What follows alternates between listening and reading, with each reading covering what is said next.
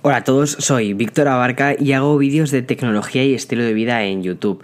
Y esto de los podcasts es el pequeño espacio que me permito esas líneas al margen que se quedan en los vídeos y realmente es ese, ese espacio que me apetece compartir contigo para hablar de lo que más me importa, que es la tecnología, el futuro y sobre cómo la tecnología puede llegar a modificar nuestro futuro, también hablar sobre cultura digital y vamos, realmente es una charla entre amigos, eso es lo que esa es la idea principal de estos podcasts.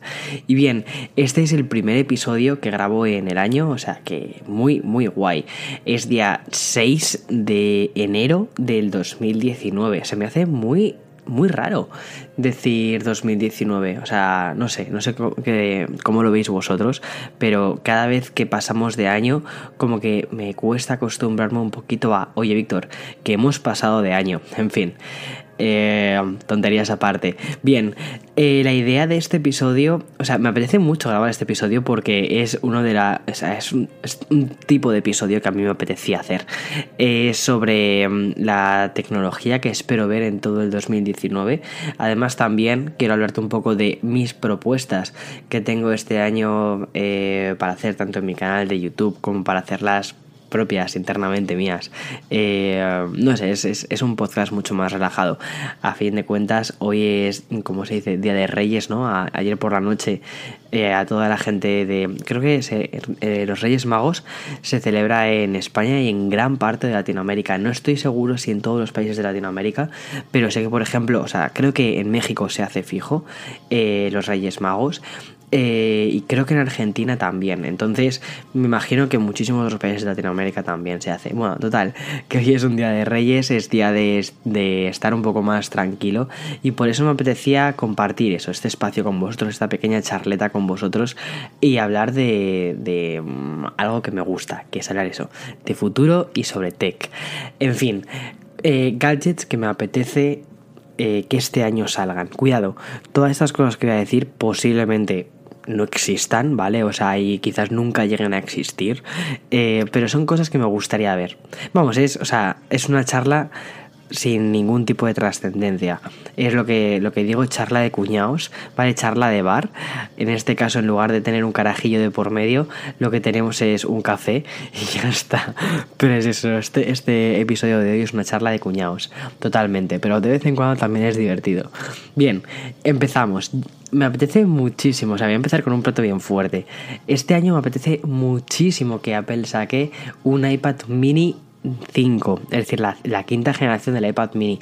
Llevamos ya un montón de años, creo que unos 4 años, sin que haya una renovación del iPad mini y a mí me parece que es un formato súper genial. Además que si consiguen hacer un iPad mini a un precio más o menos reducido de unos 349 dólares, una pantalla de 9 pulgadas. Es decir, no es como el iPad habitual, el, el formato tradicional de iPad, que se tiene 9,7 pulgadas sino que intenten, por ejemplo, en el, en el tamaño del iPad mini 4, ¿no? que intenten llevar los bordes casi casi hasta el límite, que lo hagan un poquito, si lo tienen que hacer un poquito más cuadrado, lo que sea, eh, cogiendo un poquito las líneas de diseño que hemos visto en los iPad Pros, pero que hagan un iPad mini con prácticamente casi todo bordes de 9 pulgadas, me parece que sería pero bestial y a un precio más o menos eh, muy, no sé, pues reducido, unos 349 dólares, a mí me encantaría, aunque posiblemente sea más de,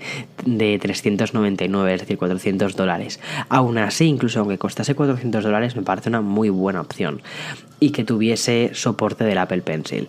Eso sería, vamos, increíble.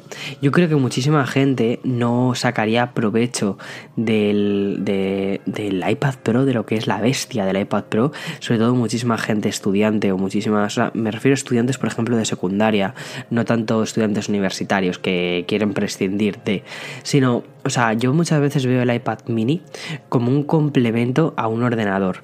El iPad Pro lo veo eh, que cada vez quiere ser más un ordenador portátil, quiere sustituir a un ordenador portátil y si haces el esfuerzo y tienes, o sea, si, si te metes en esa especie de juego mental, puedes realmente sustituir el iPad, o sea, el, el iPad Pro puede sustituir realmente un ordenador portátil, creo que sí, perfectamente, a menos que hagas cosas de edición muy duras, es decir, tipo de edición de vídeo, cosas así, si no haces edición de vídeo o haces una edición de vídeo ligerita, perfectamente puedes hacerlo en un iPad Pro. De hecho, cuando estuve en España, creo que ya os lo conté, ¿no? Cuando estuve en España hace unos cuantos, unas cuantas semanas, unas cuatro semanas, justo hace cuatro semanas, únicamente me llevé el iPad Pro y allí edité un vídeo, edité el vídeo eh, de los gadgets que más me habían gustado del 2018 y me sorprendió mucho la velocidad de exportación que tuvo el programa que usé. O sea, fue LumaFusion.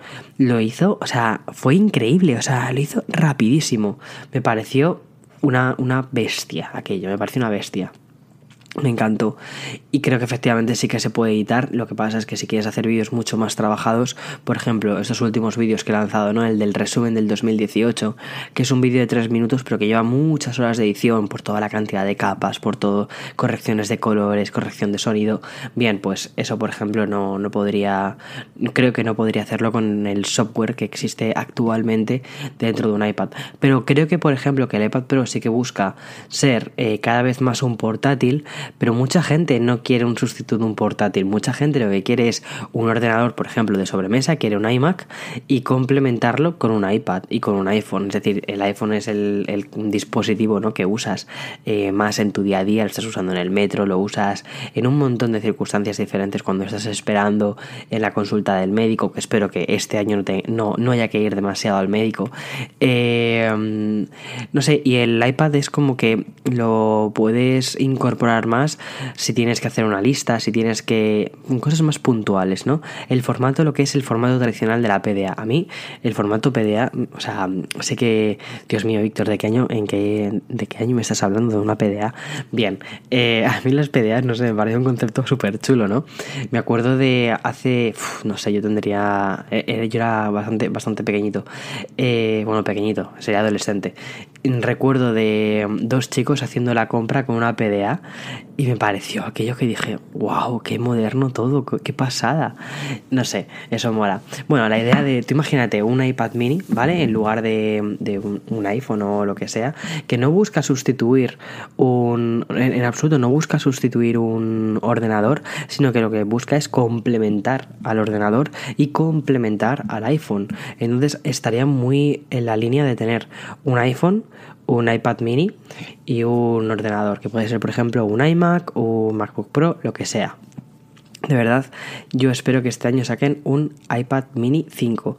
Por favor, Apple, si alguien de allí me escucha, por favor, por favor, por favor, ponedlo en el, pipeline, por favor. Y mm, creo que también este año es probable que saquen los AirPods 2 con Siri integrado. No sé si os acordáis, no bueno, eh, no sé si llegasteis a ver la presentación de mm, la que hizo en septiembre Apple, ¿no?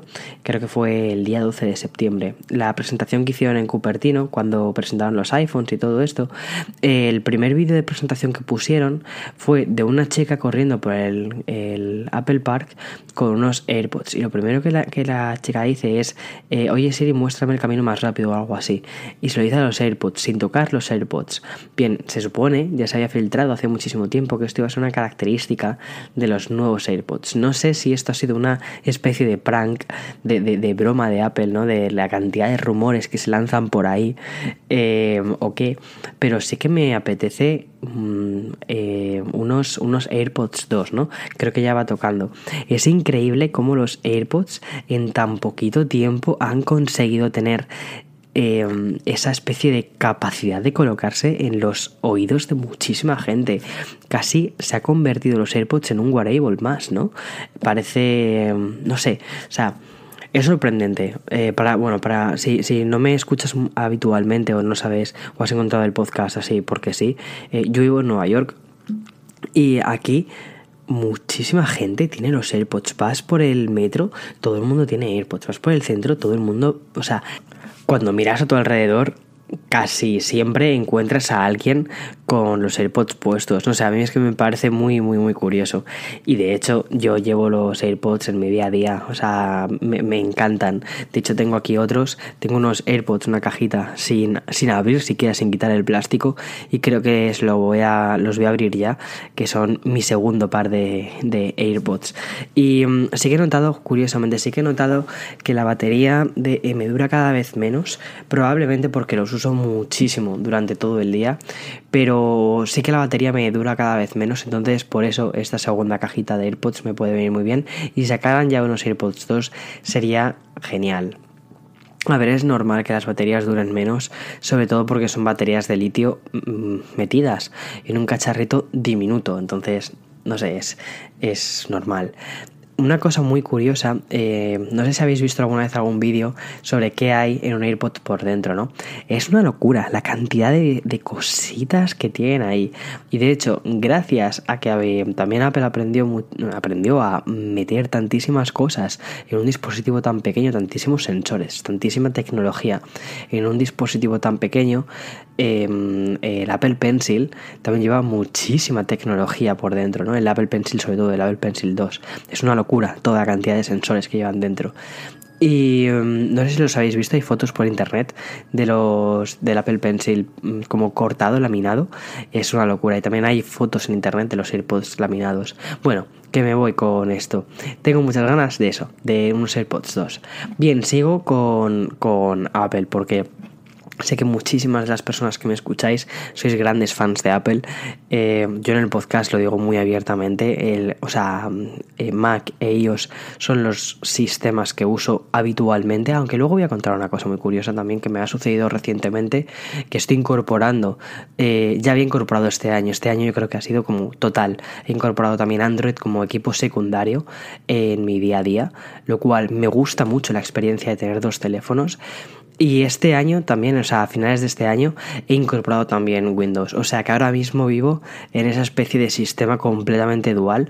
Por un lado está iOS y MacOS como el sistema que utilizo, sobre todo MacOS, para trabajar. Y iOS es para, bueno, pues para mi día a día, es lo que utilizo porque me gusta cómo funciona, lo he elegido. Y mm, también tengo eso, la parte de Windows. Cada vez que utilizo el NUC o cada vez que utilizo, por ejemplo, eh, algún ordenador que me cede alguna marca, hace muy poquito estuve analizando el Surface Book 2 que fue, me lo cedió Microsoft y ha sido una experiencia muy buena. Todavía, de hecho, eh, las sesiones habitualmente suelen durar un X de tiempo y va a ser una sesión bastante más larga de lo que yo me imaginaba, o sea que lo voy a poder seguir utilizando. Y aún así, antes de hacer la review, estuve utilizándolo durante un mes y medio en casa, lo cual ha sido genial, o sea, me puede hacer una idea muy buena del sistema operativo y me ha gustado, me ha gustado sobre todo la experiencia de tener un ordenador, o sea, un ordenador portátil Windows, porque lo he podido usar más y me puede hacer mucho más eh, a la idea de que es utilizar Windows de esa forma casi casi tan ilimitada, ¿no? Porque anteriormente cuando hice la review del laptop 2, aunque efectivamente lo pude también analizar durante bastante tiempo, no fue tanto tiempo, no, no lo tuve durante tanto tiempo como este pero eh, me encontraba muchas limitaciones y esas limitaciones hacía que el equipo no lo utilizara tanto como a mí me hubiera gustado, quizás para hacer un análisis más en profundidad. Pero bueno, da igual, que me voy por otros lados. Sigo con, las cosas que espero ver este año de, de Apple creo y espero de verdad que saquen que saque el siguiente iPhone, el iPhone 11 o como lo quieran llamar, que el iPhone 11 tenga USB-C no creo que necesite muchísimos más cambios. O sea, si, si cogiesen este mismo iPhone, el iPhone 10S, y lo llamasen iPhone 10S2 únicamente cambiando el USB-C, y por supuesto que no le modificaran el precio, eh, me parecería, o incluso que lo rebajaran un poquito, eh, para que más personas pudieran acceder a él, me parecería bien Creo que el iPhone actualmente es, es, muy grande lo que han hecho con, sobre todo con este S. Me parece que es muy grande. El otro día leí un comentario que decían que los cambios del 10S del 10 al 10S no justificaban un, un, salto. Y bien, efectivamente, si vienes de un 10 a un 10S, posiblemente no. Pero, pero el comentario también decía algo así como, como que no había sido un salto tan grande respecto a otras generaciones de, iPhone. Yo creo que sí. Primero el procesador, aunque entiendo que la mayoría de las personas la parte del procesador no les importe tanto porque casi todos los teléfonos de Apple, a menos que te vayas eso a un iPhone 5C, em, funcionan bien, funcionan sin ningún problema. Pero ya simplemente la cámara, que la cámara hace unas fotos tremendas. O el iPhone 5, perdón, el iPhone 10R, igualmente también hace unas fotos tremendas. Pero bueno, eh, un iPhone con USB-C, eso creo que podría ser bestial. Otra cosa más, creo que este año va a ser el año en el que renueven por fin los iMac de 21,5 y 27 pulgadas. Va tocando, hacía unos cuantos años que no los actualizan. El año pasado eh, actualizaron el MacBook Pro, todos los años actualizan los MacBook Pro, tienen que hacerlo así, actualizaron el MacBook Air por fin y actualizaron el Mac Mini. Este año tienen que actualizar el, iMac de 27 pulgadas. De hecho, una cosa que yo creo es que Apple no se puede permitir el lujo de estar varios años sin actualizar un equipo. Si van a estar varios años sin actualizar un equipo informático, creo que lo que tendrían que hacer sería quizás retirarlo o rebajarle el precio. Y como lo segundo no lo van a hacer, creo que tendrían que retirarlo. Sobre todo porque eh, creo que em, o sea, son productos premium con un precio premium y creo que deberían de estar siempre actualizados. Es decir, si sale una nueva, em, un nuevo procesador, se tiene que actualizar rápidamente. No, puede, no pueden pasar meses o un año hasta que se actualiza un nuevo procesador. Ese tipo de cosas no, no pueden pasar. Aunque sean actualizaciones menores o, o, incluso silenciosas, sin hacer una keynote, sin hacer una gran presentación, sino simplemente se actualizan las especificaciones del ordenador, salen eh, las nuevas especificaciones publicadas, por ejemplo, en su página web, se lanza una nota de prensa diferentes medios para que se pueda dar difusión de ello y ya está. Punto. No, no, quizás no necesitan hacer una super keynote para um, actualizaciones menores, pero creo que es importante. Si no van a, o sea, sobre todo si no van a modificar diseños, ¿no? Eh, creo que sería importante. Aunque a mí me huele que este año el iMac va a recibir un cambio de diseño bastante importante. Ya se han visto algunos renders y cosas así que ha hecho bastante gente basada en filtraciones que han habido. Y sí que me imagino un iMac muy del estilo de una pantalla de un iPad Pro. Es decir, con muy poquitos marcos, con unos marcos finitos, con unos bordes redondeados y por supuesto con un procesador mucho más potente y con lo que puedes esperar de un iMac, ¿no? Pero sería muy, muy, muy interesante eso, ese cambio de diseño y probablemente ese sea el motivo por el que no lo han actualizado este año, que me parece bastante raro que no lo hayan actualizado, que si actualizasen el Mac mini y no actualizasen el, el iMac. También yo creo que esto ha sucedido sobre todo no tanto por las cosas internas, la compra de procesadores o cosas de este tipo, sino por un tema de pantallas, las pantallas LCD, la fabricación de, de estas pantallas. Entonces, eh, Quizás en el 2019, este año ya por fin, veamos eso, un cambio de diseño y una actualización de componentes de la iMac de 27 pulgadas. Y en caso de que no cambien el diseño, por favor, que hagan actualizaciones más frecuentemente. Bien, también creo que va a haber una actualización del Mac Pro. Se lleva rumorea, se lleva hablando de la actualización del Mac Pro desde hace un montón de tiempo. El Mac Pro, el diseño, sabéis, esa, esa especie de papelera futurista. Eh, es un diseño que a mí personalmente me parece muy bonito, está muy trabajado, pero es poco práctico para muchísimas cosas, ¿no? Sobre todo a la hora de si quieres cambiar eh, componentes, no puedes, no puedes cambiarlo. Creo que un ordenador profesional sí tendría que tener la capacidad de poder modificarse. Entonces, si los eh, Mac Pro volvieran al formato torre más, más, pues más del estilo de un PC normal, un PC pero hecho por, por Apple y al que tú le puedes cambiar de vez en cuando algún componente, alguna tarjeta gráfica, alguna cosa, ¿no? Eh, en especial.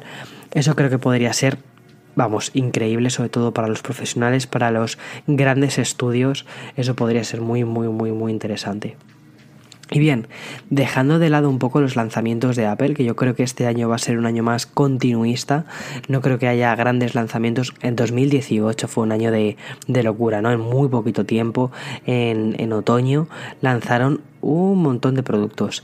Espero que este año no sea tanto de lanzar tantos, tantos, tantos productos, sino que sea más de renovar los que ya tienen y sobre todo plantear muy bien cómo van a sacar los siguientes, ese iPhone, no 11, sino el iPhone 12, ¿no?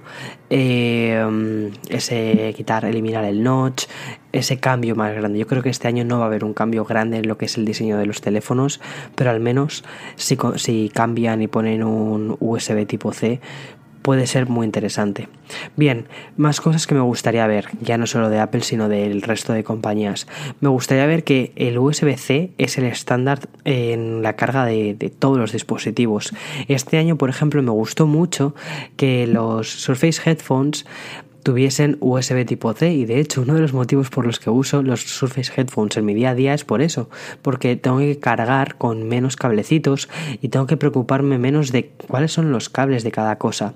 Además que cargan muy rápido, el USB-C es un estándar de carga bastante bastante rápido, lo cual me encanta y me gusta ver cómo cada vez más dispositivos se van adaptando al USB tipo C. El iPad Pro, sin ir más lejos, tiene USB tipo C. El MacBook tiene USB tipo C. Y los teléfonos de Android, casi todos ya tienen, USB tipo C. Vamos, es rarísimo que este año no hayan sacado los teléfonos con USB tipo C. Pero bueno, en fin. Eh, Microsoft, por ejemplo, sí que creo que tendría que pasarse más al estándar en la parte de ordenadores, ¿vale? En la parte de ordenadores tendrían que pasarse al estándar USB tipo C.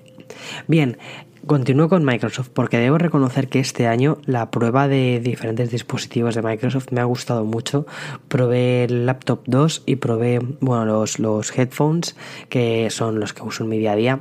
El laptop 2 no, eh, no lo uso en mi día a día, me parece que es un ordenador muy interesante para personas que busquen una experiencia similar a lo que te puede ofrecer Apple pero con su ecosistema de Mac.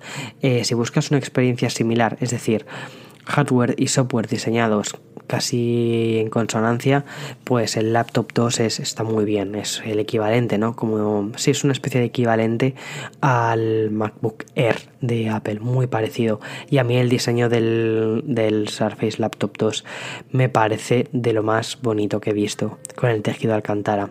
Bien, eh, también probé el Book 2 que subí la review este viernes, creo que fue este, este viernes. Y estoy muy orgulloso de la review, no sé, me, me, gustó bastante. Es una review que lleva mucho, mucho trabajo detrás, pero me quedé muy contento, sinceramente, con ella. Y también eh, he visto que está funcionando bastante bien, que a vosotros, os está gustando, que es lo fundamental, y eso mola. Bien, eh, Microsoft, me gustaría que en este 2019 sacase más hardware, lo sacara más planteado hacia un mercado real, no hacia productos tan, eh, tan locos o tan improbables, ¿no? Porque el, el Book 2, una cosa que me da la sensación es que el público al que va dirigido, me cuesta mucho saber a qué público va dirigido. Porque dices, por un lado tienes una tablet que está bien, pero no es una tablet tan potente como un... No, no, mejor dicho, no tan potente, sino no está tan optimizado para un uso tablet como puede estar optimizado un iPad. Ya está, o sea, eso, eso olvídate de eso, ¿no? Em, puedes utilizarlo, puedes, puedes hacerlo así, sí, pero no es el uso principal para, el que está planteado. Em, y luego cuando lo conectas al, al teclado, tiene muchísima potencia, está muy bien, pero hay pequeñas cosas, pequeños detalles que dices, ah, esto no me termina de gustar, como por ejemplo, cuando eh, probé Premiere, para el Book 2, a Premiere le costaba muchísimo saber con qué tarjeta gráfica estaba editando. Si estaba editando con, bueno, mejor dicho, si estaba utilizando el chip del, i7, la parte gráfica del i7 del procesador, o si estaba utilizando una tarjeta gráfica dedicada, que en este caso lleva una Nvidia 1050, em, una MX 1050 y te tienes que meter eso en la parte de configuración, quitar eh, la parte del chip gráfico del procesador para que únicamente este, utilice los recursos de la tarjeta gráfica. No sé, es un proceso que no me termina de gustar. Em, posiblemente, se, no sé, posiblemente sea porque no el al ordenador le cuesta discernir sobre si tiene que utilizar un chip o el procesador o una tarjeta gráfica y ese tipo de cosas, ah, no sé, no, no me termino de, de llegar del todo. Entonces, de verdad, espero que Microsoft, que creo que está planteando un camino en cuanto a hardware muy bueno, saque un Book 3 con más puertos USB-C sin estar capados los puertos USB-A, que continúe con su lector de tarjetas, que me parece que es magnífico eso, que esta empresa continúe con su lector de tarjetas y que siga haciendo un hardware eso diferente y además de gama alta porque al fin y al cabo eh, si quieres una experiencia de Microsoft buena pues no sé me parece bien que hagan equipos diferentes una especie de una especie de gama alta y mm, no sé me, me, gusta también me gustaría probar el Surface Studio nuevo que han sacado. Me parece precioso aquel, aquel sistema. Me recuerda muchísimo al iMac y creo que me puede dar unas sensaciones muy similares a las que tuve en su día con el iMac. Es decir, wow, qué preciosidad es esta. Pero bueno, eso, tengo unas esperanzas muy fuertes en lo que Microsoft tiene que presentarnos este año. Y um, en cuanto a teléfonos, con el que tengo muchísimo hype, voy a reconocer que es esos son tambores ahí repicando.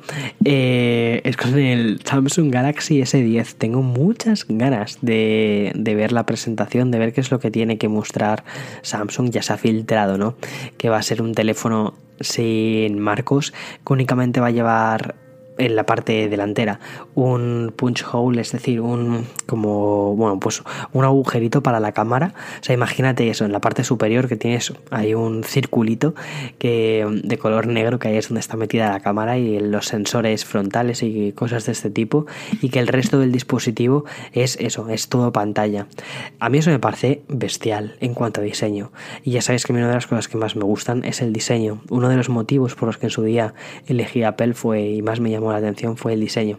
Entonces, que haya empresas que se estén tomando el diseño de una forma tan, tan, tan, tan seria y que Samsung esté innovando tanto por ahí, me parece increíble. Me, no sé, tengo muchas ganas de probar ese Samsung Galaxy S10 y mm, una cosa también que me ha encantado ha sido el nuevo eh, hardware, eh, perdón, hardware no, eh, el nuevo software que han presentado, la nueva capa de personalización, ese Samsung Experience, es que no sé cómo lo han llamado, han cambiado el nombre, me parece un software muy bonito, muy bien optimizado y, perdón, optimizado no sé la palabra, muy bien diseñado. Tengo ganas, de verdad tengo ganas de probarlo y a ver qué sucede. Y mm, qué más cositas. Luego, en cuanto a servicios de suscripción, creo que este año, y espero de verdad que se presenten dos servicios de suscripción, de los cuales tengo bastantes ganas. El primero, y del que más ganas tengo, es el de Disney. Mm, hay, no sé cuántos años llevamos con los rumores de Disney va a presentar un, un servicio de suscripción. Si no es 2019, quizás es 2020, pero yo espero de verdad que sea 2019. Disney tiene una barbaridad de franquicias para poder crear un buen servicio de suscripción. Creo que además si lo combina con las películas que ha estado lanzando durante este tiempo, todo el universo de Marvel, crear spin-offs de las películas que ellos hacen, crear spin-offs específicos del universo de Star Wars únicamente en series para, para su producto de Disney. ¿no? Eso puede ser alucinante, o sea, imaginaoslo. Creo que puede ser una pasada. Disney es de las empresas que más franquicias tienen. Tienen, o sea, a, mí que me, me, encanten, tiene Marvel y tienen también eh, Star Wars. O sea, ya está. Ya simplemente con esas dos merece la pena suscribirse. Y no tanto mm, por las películas, porque seguro que has visto las películas un trillón de veces, sino por todas las cosas nuevas que pueden hacer. Y si son un poco listos y hacen pues eso, una estrategia tipo Netflix de sacar spin-offs de diferentes franquicias que les funcionan bien. Imaginaos eso, imaginaos los Vengadores eh, que entre una película y otra película, incluso con los actores de verdad, les dijeran, mira, vas a hacer una miniserie de 10 capítulos para poder contar una historia más específicamente. Sobre todo hay muchas eh, hay muchos héroes de los cuales yo quizás no llevaría una película al cine, porque seguro que es carísimo llevar una película al cine, promocionarla, mm, toda la locura de marketing, y probablemente sea más barato crear una serie de 10 capítulos con ese actor y y ya está ahí, contar la historia de ese personaje secundario y poderle dar un trasfondo muchísimo eh, mayor. Y quién sabe, quizás con ese trasfondo mayor, mucha gente diga, oye, pues sí que me interesa conocer o sea, o ver una película de este personaje. Porque al final las películas son un formato que ya estamos hartos de ver, ¿no? Eh, la película es un formato de dos horas dos horas y media, si son las de Marvel, son películas larguitas, pero son, si os fijáis, siempre están cortadas por el mismo patrón. Eh, todo va bien, de repente pasa algo y todo empieza a ir mal y después sucede algo que mm, solucionan todo en el último momento de una cosa casi de forma casual y todo vuelve a ir bien. Eh, bueno, iba a hacer aquí un spoiler de una, de las últimas películas de ellos mismos, que justo eso no, no sucede, pero bueno, es daban pie a una segunda peli.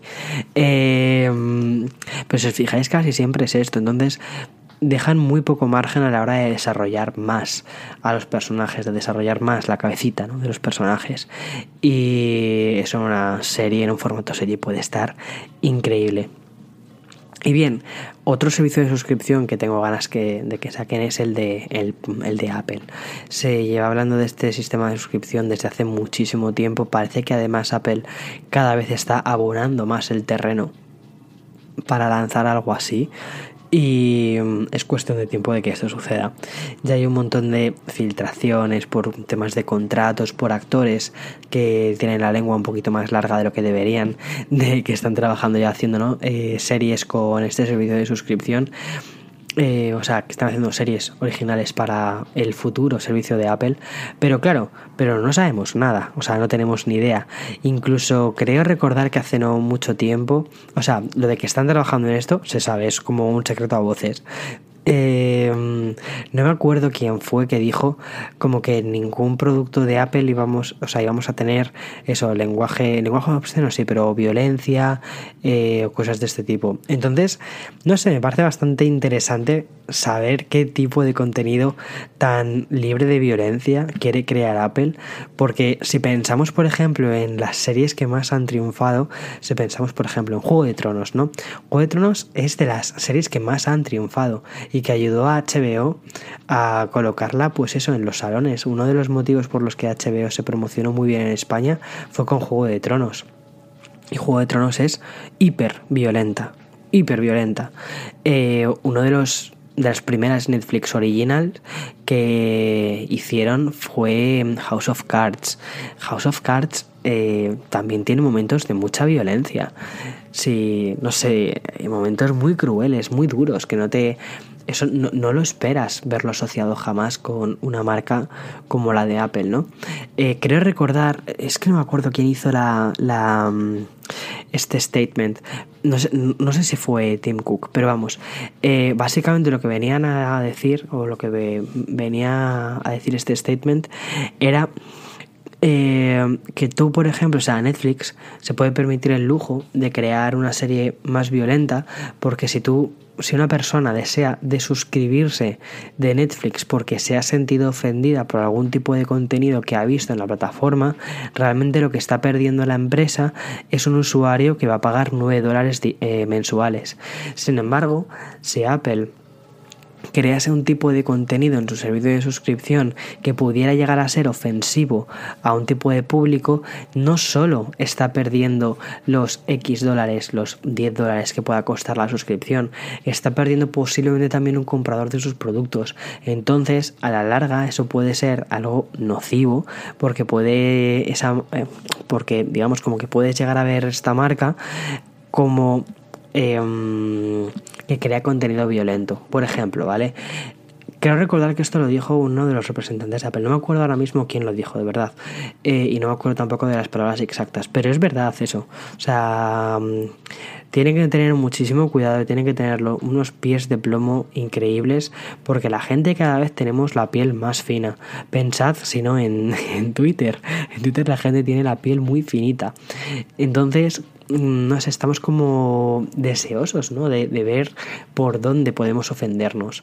Y claro, no es lo mismo eso, ofenderte con un servicio de suscripción barato que con una empresa mm, gigantesca donde, eh, bueno, pues quizás ya no solo es que te suscribas del, del, servicio, sino que quizás dejas de consumir sus productos y de comprarlos. Y son productos que dejan muchísimo más margen de beneficios que los servicios.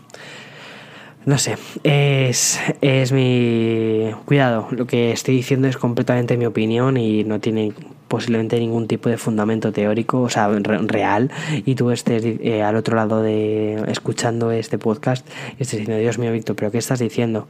Si jamás relacionaría yo esto con esto otro. No sé, o sea, intento poner un poco en todas las posturas y eso, y la gente sí que espera que tiene la piel muy finita, muy finita, muy finita. Bien, más cosas que espero para el 2019 de Tech. Yo creo que se van a presentar dos consolas, se van a presentar videoconsolas, se van a presentar la PlayStation 5 y una nueva versión de la Xbox pero que no van a salir en 2019. No me parecen buenos años para salir estas consolas porque creo que las actuales generaciones tienen todavía mucho que decir. Eh, hay que presentar más juegos, hay que presentar más cosas. Pero uno de los síntomas de por qué este año Sony no va a ir a la presentación de L3, creo que es por eso, creo que es porque no quieren presentar su consola en L3, prefieren quizás reservárselo para más adelante o quizás no quieren presentar absolutamente nada y lo quieren dejar todo para el 2020. Pero bueno, a mí me encantaría eso, me encantaría que viésemos qué es lo que la futura generación tiene que ofrecernos, porque probablemente sea ya la última generación y no tengamos más generaciones de consolas creo que el futuro realmente pasa por el streaming y no tanto por el hardware. De cada 4 o 5 años comprar una consola, porque cada vez todo, o sea, estamos avanzando muchísimo más en rendimientos gráficos, en hacer locuras hacer super locuras y mm, estar anclados en un hardware que renuevas cada 4 o 5 años es una locura. Pensad ahora mismo que una persona que se está comprando una PlayStation 4 ahora mismo está comprando un producto que mm, salió hace 5 años más o menos y 5 o 6 años, ya tiene sus añitos en la Play 4, pero que ha sido diseñada dos años antes. Entonces está comprando un producto que mínimo tiene, no sé, 7 años, 6, 7 años, como, como poco, en cuanto a diseño de arquitectura, en un montón de, de cosas. Entonces, y en estos últimos años, en 7 años, pensad todo lo que hemos avanzado, muchísimo. No sé, es, eh, cuidado, es una opinión totalmente eso, como digo, sin fundamento. Y también espero que veamos una renovación de la Nintendo Switch. A mí la Nintendo Switch es mi consola, es la que más me gusta de todas y mm, me encantaría que los bordes de la Nintendo Switch fueran más pequeños, no tanto una consola más pequeña, si le hicieran más pequeña genial, si hicieran por ejemplo que no pudiera separar los Joy-Cons, que consiguieran reducir el tamaño muchísimo de la Nintendo Switch, hicieran una Nintendo Switch mini eh, con los Joy-Cons pegados y que jugarás únicamente en modo portátil. A mí me parece genial porque yo casi siempre juego en modo portátil. Y um, eso podría ser una opción muy buena que llevasen los marcos más hacia eso más hacia arriba es decir que, que, los marcos ocupasen menos que no fueran tan tan tan gordotes eso sería bestial pero bueno, veamos a ver qué nos tiene que ofrecer. La verdad es que Nintendo innova muchísimo en cuanto a hardware. O si no innovan ellos directamente, siempre hacen algún tipo de partner o algo, hacen algún tipo de chanchullito para poder lograr cosas en cuanto a hardware que llegas, oh wow, bastante efectistas, ¿no? Y por último, el videojuego que espero es el Animal Crossing de Nintendo Switch. Soy un grandísimo fan de la saga Animal Crossing. En fin, y luego cosas que creo que pueden llegar a suceder este año, o más bien propuestas mías que, no sé, en parte que me, he auto eh, creado y me apetecía compartirlas con vosotros. Creo que este año 2019 va a ser el año en el que yo me pase de estar grabando, de usar Canon, a usar cámaras Sony. posiblemente no muchos de los que me escucháis en estos podcasts Mm, os, importe la fotografía o os importe cómo grabo los vídeos, para mí sí, para mí es, es mi trabajo y es, no sé, es para mí es todo. Y para mí sería un gran cambio pasar de Canon a Sony, pero creo que estoy preparado. Me apetece también eh, pasar a Sony, no tanto por empezar a subir vídeos en 4K en absoluto, porque editar en 4K es una locura, almacenar en 4K es una locura, sino bueno, pues por ver un nuevo sistema y porque la calidad que está teniendo últimamente Sony en cuanto a cámaras es muy buena, creo que me toca ya ir actualizando un poquito la cámara. 2018 eh, ha sido un año en el que he actualizado prácticamente casi todo mi equipo de grabación excepto la cámara. He metido nuevos focos, además focos bastante buenos, he metido un nuevo audio, he metido eh, más lucecitas, aparte de temas de LED para que las reviews queden más bonitas. Eh, un slider, nuevos trípodes. No os imagináis, bueno, yo no me imaginaba de verdad lo que podía llegar a costar un trípode. Tienes trípodes desde los 50 euros, que es con lo que he editado toda mi vida hasta ahora, eh, hasta este último que me costó 300 euros y en promoción. O sea, increíble. Y mm, compré eh, dos trípodes de estos. En fin, o sea, o sea que 2018 fue un año de comprar de invertir, mejor dicho, vamos a llamarlo invertir para que no me duela tanto, de invertir en, equipo de grabación para el canal de YouTube, que para mí es, es fundamental, es prioritario, es mi prioridad. Invertir en, nuevo, en, en hacerlo mejor, en, en hacer cosas más grandes y creo que este año va a ser el año en el que me toque eso, cambiar de cámara y cambiar de objetivos. Entonces estoy temblando, de verdad estoy temblando, pero me apetece también bastante. Y mm, luego, bueno, eso será un, gasto, ya vemos la inversión como digo, pero por otro lado quiero recortar en eh, comprarme menos juegos. O sea, este año he comprado bastantes juegos, todos los años compro muchos, muchos juegos y me paso muy poquitos. Siempre la verdad lo que hago es que cuando un juego no me termina de convencer del todo, en lugar de decir, venga, va, me lo voy a pasar por mis narices. No, no soy así, la verdad es que no soy nada decir, venga, va, eh, este juego me lo paso porque me lo he comprado, porque me ha costado este dinero y me lo paso. No, eh, yo soy de decir, mira, mm, lo abandono. Incluso juegos que me, que me gustan, los abandono porque sale uno nuevo eh, me lo compro pagando el precio, pagando la penalización, porque de hecho cuando compras un juego nuevo el mismo día que sale, yo lo considero que es pagar la penalización de querer tenerlo pronto. Pagar la penalización de querer tenerlo pronto y luego al final sale otro, abandonas este otro y te vas, o sea, no tiene sentido. O sea, reconozco que mi gestión de videojuegos es mala no, lo siguiente es malísima, malísima. Y este año lo que quiero es comprar muchísimos menos juegos, de hecho eh, a la vista. Únicamente tengo el Animal Crossing para pillar y pasarme las, los, todos los títulos que he ido comprando y acumulando durante estos años. A ver, seamos sinceros y entre nosotros. ¿Lo voy a conseguir? No. No, ya te lo digo. O sea, van a sacar alguna cosa que diga, oh Dios mío, quiero eso mm, y me lo voy a comprar. O sea, pero bueno, que yo intento autoconvencerme para que esto no suceda. Y mm, además tengo que pensar también en la próxima mudanza. En, bueno, en. Ay, bueno, eso, en la próxima mudanza que va a estar a muchos miles de kilómetros y cuantas menos cosas lleve y tenga que mandar en cajas mejor.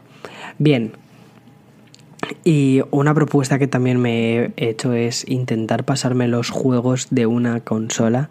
Por ejemplo, PlayStation Vita, ¿vale? PlayStation Vita ya sabéis que es una de mis consolas favoritas, pero porque me encantan las portátiles. Tengo varios títulos de PlayStation Vita, pues bien, en lugar de estar saltando de una a otra, de una a otra, de una a otra, enfocarme en, venga, títulos de PlayStation Vita. Voy a ir a saco con PlayStation Vita. Venga, como si no hubiera mañana. PlayStation Vita, pin, pin, pin, pin, pin. Intentar pasarme todos estos títulos y cuando ya crea que he amortizado, he sacado. Bueno, la Vita yo creo que ya la tengo bien amortizada porque ha sido una consola que he jugado mucho con ella. Pero eh, cuando crea que ya está bien, nada, cerrarla, guardarla y en mi próximo viaje que haga a España la dejo en casa, eh, en España y ya está. Y así no, no tengo que estar llevándomela por medio mundo. Y luego, a ver, aunque he dicho que estoy muy emocionado con las nuevas generaciones de consolas, PlayStation 5 y todo esto, eh, a ver, por un lado, es como, o sea, por un lado, como profesional de una persona que se dedica a hablar de tecnología, que mm, influye en nuestro día a día, que la vamos a utilizar en nuestro día a día y que incluso puede tener algún tipo de efecto en el futuro. Bien, sí, estoy muy emocionado con las consolas nuevas, pero yo personalmente lo que espero es no caer tanto en la tentación de comprar todo el primer día, o sea, es decir, eh, sí, sí, lo puedo tener por, para sesión, para poder hacer una review, perfecto, o sea, eso es ideal pero voy a intentar comprar menos juegos en PlayStation 4 y Xbox y jugar más en PC. O sea, tengo un ordenador que está muy bien, que tiene una gráfica mm, que da de sí, pero de sobra, y quiero sacarle todo el potencial. Siento que aún, a pesar de que ya me he jugado varios juegos en, este ordenador, en el NUC, siento que no le he sacado el suficiente provecho que creo que puede darme. Y mi, no sé, mi formato ideal sería tener cuantas menos cosas mejor en 2019. Sé que es imposible y ahora mismo lo estoy diciendo con mm, tres, o sea, es que me da vergüenza, con tres teléfonos móviles en la mesa y, en fin, o sea, sé que es, es no sé, eh, es imposible cada año, es una propuesta que me hago, tener menos cosas, pero cada año la incumplo cada vez más. Eh, muchas veces, a ver, cuidado, también es verdad una cosa. Eh, esto al fin y al cabo no es por mí realmente, sino que se debe también en gran parte a eso, al trabajo de tener que hacer reviews. Cuidado, un trabajo que me encanta, ¿eh? O sea, la escandera que, que haces cuando, cuando eh, me junto con mis amigos de la universidad de, de toda la vida, ¿no? Y decimos, yo qué sé, pues hablamos de, las cosas y cada uno pues se queja de lo que quiera quejarse de, porque no sé, como buenos españoles nos quejamos de todo y mm, nos estamos quejando de nuestras cosas y cuando llega mi turno es como, si yo no tengo nada que quejarme, o sea, si me encanta, o sea, soy un friki, me encantan los gadgets y resulta que cada dos por tres tengo algún nuevo juguete para probar. O sea, es, es, es, bestial, o sea, eso me encanta. Pero bueno, y nada, eso es lo que está diciendo, que mi, ideal sería tener únicamente una consola portátil, por ejemplo, Nintendo Switch, y que mi mm, consola de sobremesa sea un PC. Eso sería ideal. Lo que pasa que luego siempre hay algún título que te sacan que dices, wow, cómo mola, venga, ¿cómo no me voy a comprar esta consola si cuesta 200 dólares? Eh, no es tanto dinero y mm, amortizas en cuatro veces que hayas jugado, venga, y al final caes. Pero bueno, en fin. Eh, y luego en cuanto al canal, este año espero hacer más vídeos sobre tecnología. Creo que el 2018 ha sido un año muy productivo, ha habido muchísimos vídeos, no he contado cuántos. Hubo menos que en 2017 Creo que el primer año del canal eh, hubo más vídeos, sobre todo porque estaba aprendiendo a hacer más cantidad y aprender a hacer más edición de vídeo y todo esto. Y quería saber un poco hasta dónde llegaba mi límite de capacidad de trabajo. El primer año también es verdad como que todo lo pillas con muchísimas ganas y dices, wow, esto tengo que ir a, tope, a tope, a tope.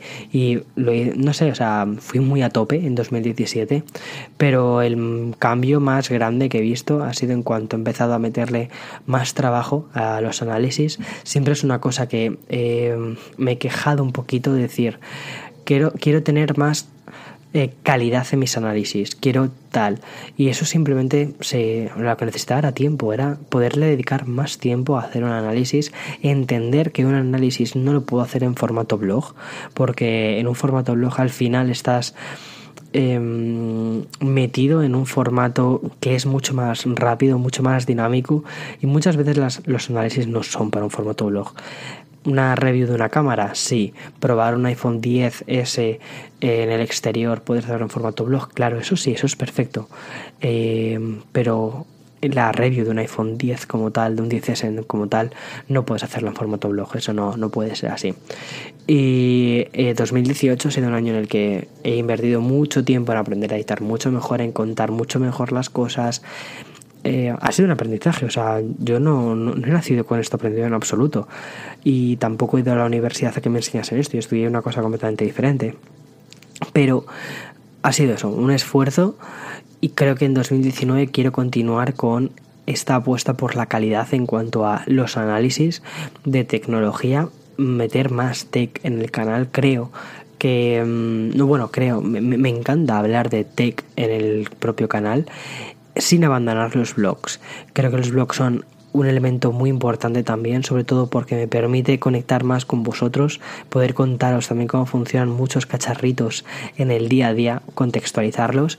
Como te decía antes, creo que un formato curioso, interesante es hacer el análisis del iPhone 10S. O sea, piensa, o sea, yo ahora mismo estoy pensando en ese vídeo, ¿no? En el vídeo del iPhone 10S como tal, y luego eh, unos días más tarde hago un blog sobre la cámara del iPhone 10S. En lugar de hacer un vídeo sobre, mira, si es la cámara, o así es tal, o así es cual, eh, te cuento un día en mi vida, que bueno, ya que tengo una vida bastante diferente a lo que eh, había tenido anteriormente, vivo en un país diferente, tengo unas experiencias diferentes, pues poder compartir eso, ¿no? Y luego también este año creo que la parte más de blog, en lugar de contarte tantas eh, cosas que se me pasan por la cabeza, que eso puede estar mucho más interesante hacerlo aquí en este podcast, junto con más invitados y, gente interesante que pueda encontrar para traer en el podcast. Creo que eh, voy a intentar contar en los blogs cómo es el hecho de ser un youtuber de tecnología. Es decir, como contar de toda esta especie de, de qué hay detrás de las, de, la, de las cámaras, ¿no? Y eso creo que es lo. Creo que puede ser muy interesante hacer eh, los blogs este año más enfocados con esto. Sobre todo porque cada vez hay más ferias, hay más, más invitaciones de pues para ver presentaciones. Y no sé, a mí me parece interesante. Yo antes de ser youtuber como tal, eh, yo consumía YouTube y siempre me ha interesado también ver cómo es la vida de esas personas que hacen esos vídeos eh, más allá de las cámaras, porque al final todos no es, no es, que no, es cotillo en, absoluto, es no sé, es interesarte por, por bueno, cómo es eso, cómo es ese ambiente, cómo es ese trabajo tan diferente al habitual. Tú cuando vas a la universidad te explican, pues mira, eh, si quieres ser contable tienes que estudiar esto, tienes que estudiar esto otro y más o menos te puedes imaginar cómo es la vida de un contable, más o menos te puedes imaginar cómo es la vida de una persona que trabaja en una agencia de publicidad que es lo que yo estudié. Eh, pero no te imaginas cómo puede ser la vida de, una persona de, mm, que hace reviews de tecnología. Entonces me parece interesante también contar esa perspectiva porque, bueno, pues para poder compartir con vosotros muchos más aspectos de no solo un producto en sí, sino pues todo lo que hay alrededor de un producto, el viaje en sí, cosas, experiencias, sobre todo experiencias. Creo que lo más interesante es eso, es poder compartir con vosotros más experiencias y también experiencias de uso de los dispositivos. No solo la review en sí, sino cómo este producto funciona en el día a día. Ahora estoy preparando la review de, bueno, quiero hacer una review del Apple Watch Series 4 Perdonad, no es una review, no es una review como tal, sino es más bien un blog. Eh, el año pasado ya lo hice, un día entero con el Apple Watch. Este año quiero hacer una cosa similar porque ha habido un salto muy grande entre el 3 y el 4 y mm, lo he integrado aún más en mi día a día y quiero poder contar eso, cómo lo he integrado, cómo lo estoy utilizando, cómo funciona el ECG, el, tema del electrocardiograma, cómo 2014, Víctor, Dios mío, eh, cómo 2019 eh, una de mis propuestas se ha convertido en el tema de la mejora física, hacer más deporte, de meter una vida más activa en, pues, en mi rutina. No puedo, o sea, paso muchas horas en casa editando, trabajando detrás del ordenador, eh, enviando correos. Esa es la parte fea de YouTube. Em, entonces, poder motivarme, incentivarme a tener una vida más activa, me parece que es fundamental. Y como el Apple Watch se va a convertir, o se ha convertido ya, en mi especie de entrenador eh, para, esto.